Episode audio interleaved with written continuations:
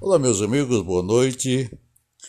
Começando o nosso podcast. Poderíamos iniciar falando do acontecimento da noite de ontem, lá na cidade de Santa Cruz da Venerada, no interior de Pernambuco, mais precisamente no sertão do Araripe, quando elementos fortemente armados, por volta das 22 horas de ontem, é, invadiram a cidade e, e detonaram a única agência bancária da cidade, uma agência do Banco Bradesco que foi dinamitada. Mas, em virtude é, da agência bancária já ter sido invadida em outras oportunidades, a agência não trabalhava mais com recebimento de dinheiros nem pagamentos.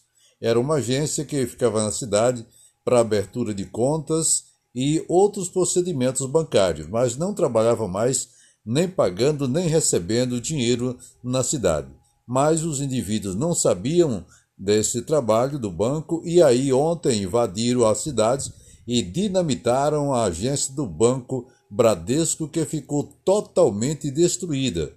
Mesmo assim, é, não conseguiram levar nada, ainda conseguiram é, fazer algumas pessoas de reféns, mas nenhum foi ferido, graças a Deus. Portanto, esse foi o fato que aconteceu na noite de ontem, lá na cidade de Santa Cruz. J. Silveira, para a Rádio Panorama.